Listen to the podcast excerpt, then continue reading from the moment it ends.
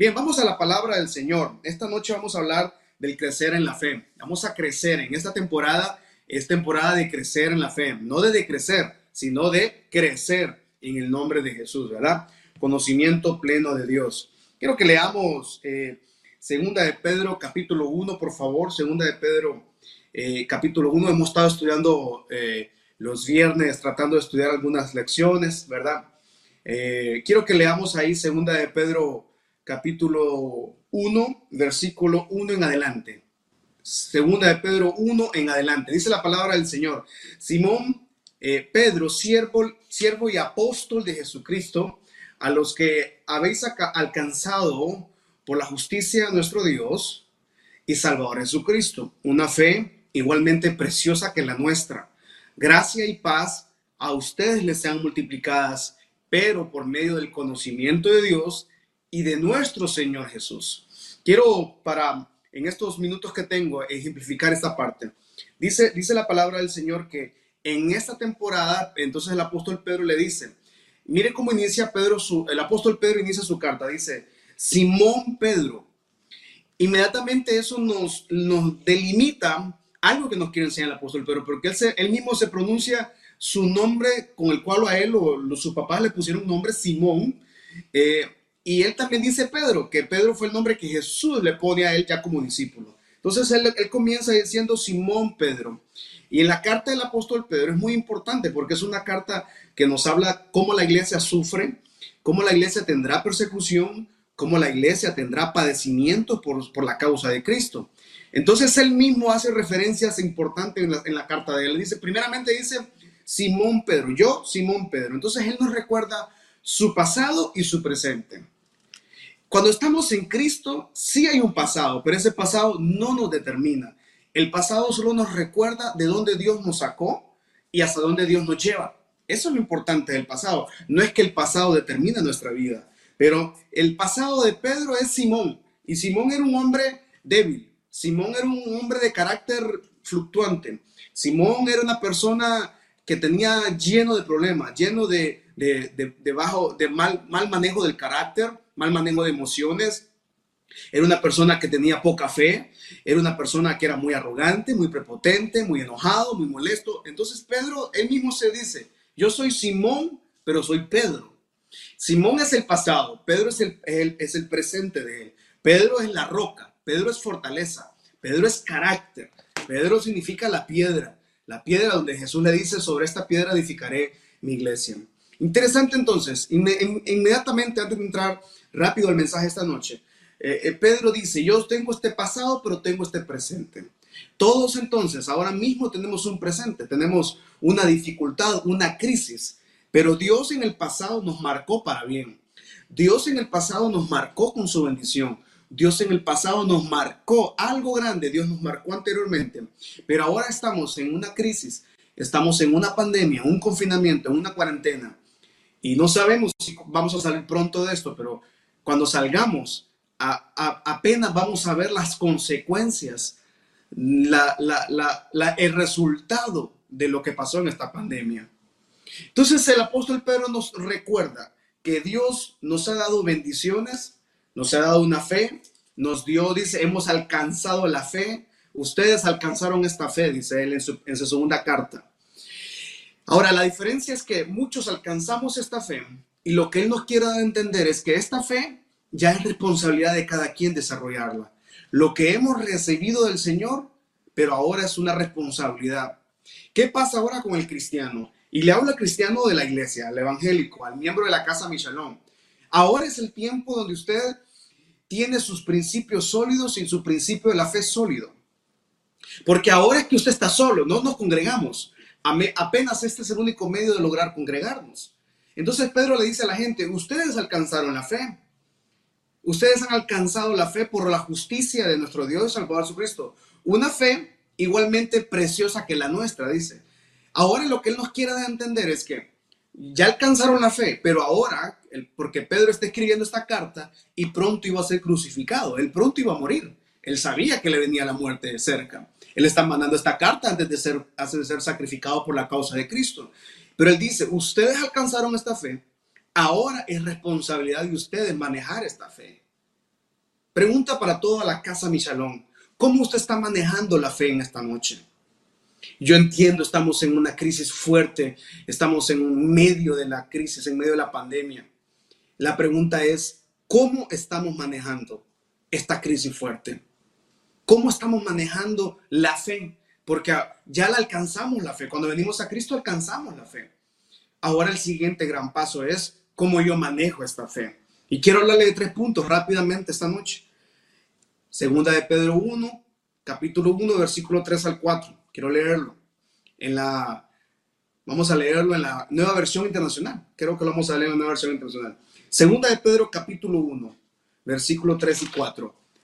Nueva versión internacional dice, su divino poder, al darnos conocimiento de aquel que nos llamó por su propia gloria y excelencia nos ha concedido todas las cosas que necesitamos para vivir como Dios manda. Así Dios nos ha entregado sus preciosas y magníficas promesas para que ustedes, luego de escapar de la corrupción que hay en el mundo debido a los malos deseos, lleguen a tener parte en la naturaleza divina. Así Dios nos ha entregado, dice versículo 4, preciosas y magníficas promesas. Dios nos entregó, día conmigo, ahí en esta noche, repítalo ahí por favor en su casa o en la transmisión, escriba, Dios me entregó magníficas y preciosas promesas del Señor. Dios nos ha dado grandes y preciosas. Pregunto en esta noche, ¿cuántos han recibido de Dios grandes y maravillosas promesas en su vida? Dígame un amén ahí, por favor, toda la gente que está segura de que usted todavía tiene grandes, magníficas y maravillosas promesas de Dios para su vida. Dios la tiene para usted. Dios no lo ha abandonado. Dios no, no, nos ha olvidado de nosotros. Dios no, no, nos ha quitado su mano sobre nosotros. Dios no nos ha quitado su, su poder sobre nosotros. Entonces, cuando el apóstol Pedro dice, primero él recuerda su pasado, también recuerda su presente. Y luego dice, ustedes alcanzaron la promesa de Dios. Ah, y después que alcanzaron esa promesa, tenemos un poder divino. Y ese poder divino nos lleva al conocimiento de Dios. Y ese conocimiento de Dios nos recuerda en esta noche que Dios nos ha entregado preciosas y grandes promesas, magníficas promesas, grandes promesas, dice. Dios nos ha dado grandísimas nuevas promesas del Señor. No sé cuántos esta noche recuerdan esas promesas que el Señor le ha entregado a usted. Esas promesas son, están vigentes. Esa promesa no las ha cambiado. Esa promesa no las ha quitado esta pandemia ni este confinamiento. De hecho, estas promesas solo han activado lo que Dios nos ha recordado. Dios recuerda su pasado, pero lo recuerda para saber de usted dónde viene. No llegamos hasta acá para volver atrás. No llegamos hasta este momento para retroceder. No llegamos a esta situación para estar fracasados. Llegamos a esta situación para avanzar hacia un propósito nuevo. Y el apóstol Pedro, en medio de su carta, en medio de una guerra, en medio de un ataque contra la iglesia, en medio de, la persecución que tenía la, joven iglesia en Roma, le dice a ellos, ¿saben qué? Ustedes en medio de esta crisis recuerden que tienen de parte de Dios grandes, preciosas y magníficas promesas. ¿Cuántos esta noche pueden recordar esas grandes promesas de Dios a su vida? ¿Cuántos pueden recordar y cuántos están seguros de que Dios le ha dado promesas a su vida y que todavía falta mucha por verlas? Falta verlas cumplidas. Pero en medio de esta situación entonces, ¿dónde nos encontramos en esta situación? Quiero que leamos Efesios capítulo 1, versículo 3 al 9. Efesios 1, 3 al 9 dice, bendito sea el Dios y Padre de nuestro Señor Jesucristo, que nos bendijo con toda bendición espiritual en los lugares celestiales en Cristo. Según nos escogió en Él antes de la fundación del mundo, para que fuésemos santos y sin mancha delante de Él. En amor, habiéndonos predestinados para ser adoptados hijos suyos, por medio de Jesucristo, según el puro afecto de su voluntad. Versículo 6 dice, para alabanza de la gloria de su gracia, en la cual nos hizo aceptos en el amado en quien tenemos redención por su sangre, el perdón de pecados según las riquezas de su gracia, y que hizo, dice, sobreabundar para con nosotros en toda sabiduría e inteligencia. Quiere decir que Dios nos ha dado bendiciones en medio de esta situación. En medio de esta crisis, Dios sigue cumpliendo su palabra, sus promesas sobre nosotros. ¿Cuál es la, diferencia de la bendición, la bendición terrenal y la bendición celestial? Porque Efesios dice, ustedes han sido bendecidos en los cielos con toda bendición espiritual en lugares celestiales. ¿Cuál es la gran diferencia? Es que la bendición que recibimos de parte del hombre es abstracta y es temporal. Pero la bendición que viene del cielo es una bendición eterna. Es una bendición que permanece en el tiempo. Y Dios esta noche a usted le recuerda que ya Dios a usted le ha bendecido con toda bendición espiritual en lugares celestiales, no en los lugares terrenales. No es la bendición que perece, es la bendición que es eterna. Esa bendición es una bendición que depende de la voluntad del Padre. Pero es una bendición que está relacionada con una relación íntima con el Señor. Libro de Juan, capítulo 15, versículo 1 en adelante dice, Yo soy la vid verdadera y mi Padre es el labrador. Toda rama que en mí no da fruto, la corta, pero toda rama que da fruto se poda. Entonces puede ser que en esta temporada difícil Dios nos está podando, Dios nos está transformando, porque la rama que da fruto se poda para que dé más fruto. Y en estas circunstancias complicadas, adversas, ajenas a nuestra voluntad, que no tal vez no entendemos ni asimilamos todavía, pero entendamos algo. Si usted es una rama que da mucho fruto, tal vez esta temporada es para podar nuestra, nuestro carácter, es para podar nuestros malos hábitos, es para podar malas decisiones del pasado y para poder alistar la cosecha futura que viene. La bendición espiritual en lugares celestiales es permanente, no es temporal como la de la tierra, pero para que sea permanente necesita ser podada, necesita ser lista, necesita ser cambiada. Y eso es lo que el Padre ha estado haciendo con nosotros, para que dé más fruto todavía. Versículo 3. Ustedes ya están limpios por la palabra que les he comunicado. Permanezcan en mí y yo permaneceré en ustedes, dice así como ninguna rama puede dar fruto por sí misma, sino que tiene que permanecer en la vid. Estamos leyendo Juan 15, 4. Así tampoco ustedes pueden dar fruto si no permanecen en mí. Entonces una persona no puede dar fruto si no permanece en el Señor. Tiene que estar pegado a la fuente de bendición. Tenemos que estar pegados a la fuente de la voluntad del Padre. Ningún fruto puede dar fruto si no está pegado al pámpano, a la rama. Y esa rama es, la voluntad del Señor. Versículo 5 dice, yo soy la vid y ustedes son las ramas. El que permanece en mí como yo en él, dará mucho fruto. Separados de mí, nada podemos hacer. Versículo 6. El que no permanece en mí es desechado y se seca, como las ramas que se recogen, se arrojan al fuego y se queman. Pero dice el versículo 7, vamos, leámoslo todo en sus casas, por favor, con ánimos esta noche. Versículo 7. Todos en su casa, levante sus manos al cielo y diga, si permanecen en mí y mis palabras permanecen en ustedes, pidan lo que quieran y yo se los voy a conceder. Diga conmigo, yo estoy pegado a la voluntad del Señor. Yo doy, yo soy algo, yo soy una vida que da mucho fruto, diga esta noche. Y daré mucho más fruto. Y en medio de las circunstancias adversas que estamos viviendo, Dios nos llevará a dar frutos. Si permanecen en mí y mis palabras permanecen en ustedes, pida lo que quieran y yo se los voy a conceder. ¿Qué petición tiene usted esta noche para el Señor? Pero para yo poderle pedir al Señor, yo necesito estar conectado con Él. Y, esta situación no me debe alejar del Señor. Esta crisis no nos debe alejar del Señor.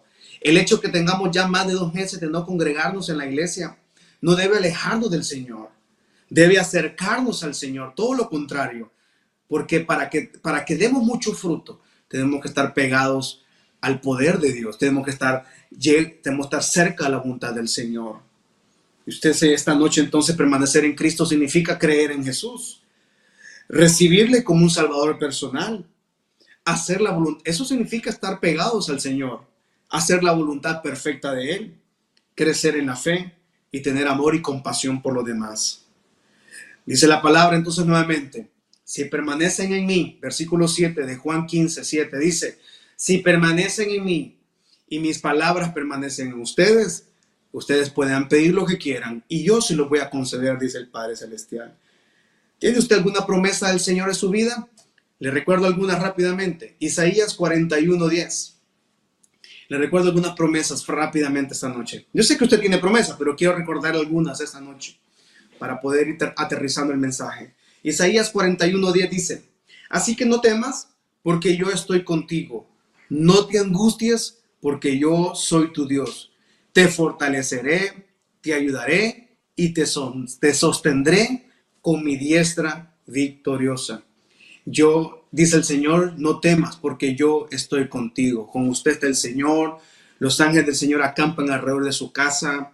El poder del Espíritu Santo está en su vida, está en su hogar. Ángeles del Señor están en su casa. Dice el Padre, no teman. Casa mi shalom, no teman, porque yo estoy contigo. No te angusties, porque yo soy tu Dios. Te fortaleceré y te ayudaré. Jeremías 29:11 es un versículo bonito para nosotros esta noche. Dice Jeremías 29:11, porque yo sé los pensamientos que tengo acerca de ustedes, dice Jehová, pensamientos de paz y no de mal, para darles a fin el fin que ustedes esperan. Porque yo sé los pensamientos que tengo de ustedes, dice, pensamientos de paz y no de mal. Y este versículo tal vez para mucha gente puede ser contraproducente porque puede decir el pastor, pero ¿cómo es que Dios tiene principios, tiene planes de bien? Pero mire los problemas que estamos viviendo, mire las dificultades que estamos viviendo, mire lo malo que estamos viendo. Usted puede decirme cualquier excusa, pero el Señor, los pensamientos de Él son mucho mejores que los nuestros.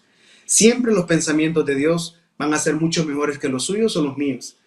Y de alguna forma, Dios nos cambió la agenda este año 2020. Por alguna razón, Dios cambió el, el, camino de este año. Dios comenzó, nos comenzó, nos, nos metió un proceso y, estamos como en una poda todos. Eh, estamos cambiando, cambiando muchas cosas. No, no permitamos salir de esta cuarentena, volver supuestamente a una vida normal o a, o a la vida antigua, que va a ser muy difícil, pero no puede volver igual, no podemos volver igual como casa Michalón. Tenemos que volver diferentes en el hogar, en la casa, en el matrimonio, con los hijos, en la vida financiera, en la salud. Y si algo estamos seguros es Jeremías 29:11, que los pensamientos de Él son diferentes a los nuestros. Los pensamientos de Dios eran distintos. Y en esta pandemia podemos confirmar que los pensamientos de Dios eran muy diferentes a los nuestros. Pero de algo usted debe estar seguro que los pensamientos de Dios son mucho mejores que los nuestros. Diga conmigo esta, esta noche, por favor, los planes de Dios para mi vida son mucho mejores que los que yo tenía. Él, los planes de Él son muy diferentes, pero siempre van a ser mejores que los nuestros. Y termino con otra promesa más. Isaías 40, 31. Isaías, libro de Isaías 40, versículo 31 dice, pero los que esperan en Jehová tendrán nuevas fuerzas Levantarán alas como las águilas, correrán, no se cansarán, caminarán y no se fatigarán. Levante sus manos al cielo, por favor, esta noche. Levante con sus manos al cielo, con su familia, con, eh, su hogar, si está con su esposo ahí, por favor, o con su, familia. Eh, le pido que usted pueda levantar sus manos al cielo, siga conmigo. Eh, Dios renueva mi fuerza, Dios renueva mi casa, Dios renueva mi fuerza mental, mi salud, mi fuerza emocional, mi fuerza espiritual. Los que esperan en Jehová tendrán nuevas fuerzas. Por favor, dígalo esta noche con toda su fe. Padre, yo recibo de ti esta noche nuevas fuerzas. Yo recibo de ti nueva, nuevos sueños, nueva, nuevos ánimos. Los que esperan en el Señor, dice, tendrán nuevas fuerzas y levantarán alas como de águilas para volar alto encima de esta circunstancia encima de esta, de esta incertidumbre, de este temor que a todos de alguna forma nos ha invadido, usted esta noche usted pueda decir, yo levanto vuelo como el águila, me vuelo por encima de toda circunstancia. Vamos a volar por encima de todo problema. Vamos a volar por encima de, todo, de, todo, de toda situación complicada. Volaremos encima de toda angustia, de todo temor, de todo miedo. Los que esperan en Jehová. Pregunto esta noche, ¿está usted esperando en Jehová? ¿Esto está esperando en la voluntad del Padre o está esperando la voluntad del hombre, del ser humano, de una autoridad política, de gobierno, de un empresario, de un familiar? Los que esperan. Porque si usted espera que alguien le ayude o que espera, está esperando que una persona, un ser humano le ayude, esa ayuda va a ser temporal. La ayuda que nos promete el Padre es una ayuda permanente.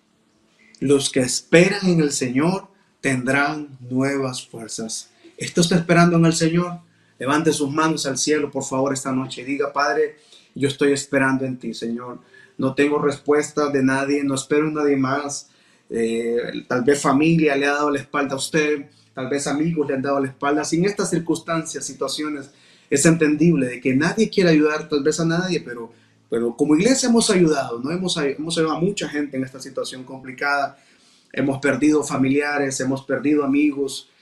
Y en medio de esta semana entonces, en medio de esta crisis, en medio de tanta mala noticia, eh, oramos al Señor que vamos a seguir esperando en el Señor. Tal vez las fuerzas están desgastadas, tal vez la mente se ha desgastado, tal vez estamos muy agotados, pero dice el Señor, los que esperan en el Señor, yo voy a renovar sus fuerzas, levantarán vuelo como las águilas, correrán, no se cansarán, caminarán y no se fatigarán. Quiero que ahí como está, por favor, cierre sus ojos, levante sus manos al Señor, tome la mano, si está con su familia, con sus hijas, hijos, tome la mano de ellos, ¿no? Tal vez ha sido un día de correr, un día de mucho estrés, una escuela, colegio ahí por internet, ¿no? Eh, o el de mí le han dicho tantas tan malas noticias, pero yo quiero que usted esta noche levante sus manos al cielo. Padre, yo oro a ti, Señor, que renueve la fuerza de la casa, mi shalom, Señor. Y recordemos las bendiciones que hemos recibido en lugares celestiales, no en lugares terrenales, hemos sido bendecidos en lugares celestiales. Y esa bendición celestial es una bendición que permanece, es una bendición permanente, constante, que no la limita una pandemia, que no la limita una circunstancia adversa, que no la limita el confinamiento, no la limita el COVID-19, Señor. Esa bendición es para la casa, para la familia Michalón. Sea bendita la familia Michalón. Cada familia sea guardada, cada familia sea bendecida, Señor.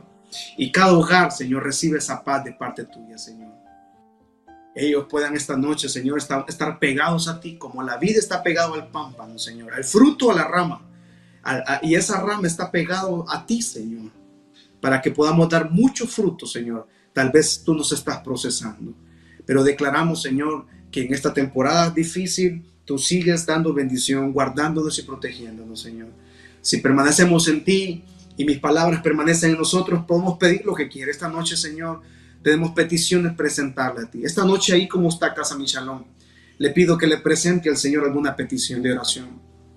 Preséntele al Señor sus peticiones esta noche. No sé cuál sea su petición, pero Padre, escucha la voz de tu pueblo. Ten misericordia de tu casa, Señor.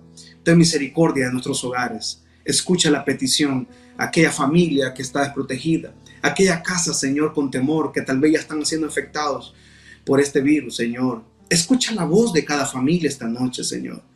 Y declaramos que esas peticiones, Señor, serán escuchadas en el cielo, Padre, para traer bendición a cada casa, traer bendición, Señor, traer maravillas, traer milagros, traer, traer esas promesas que son preciosas, que son magníficas. Esas promesas se cumplan en la vida de la casa Michalón, Padre. Y oramos que tú renueves la fuerza en esta noche que crezca la fe de tu pueblo, Señor. En medio de esta crisis, crezca la fe, Señor. En medio de esta crisis, crezca esa autoridad espiritual en cada casa, en cada familia, Señor. Y que prefiramos, que escojamos creerte a ti, recordando que tú fuiste fiel en el, tiempo pasado.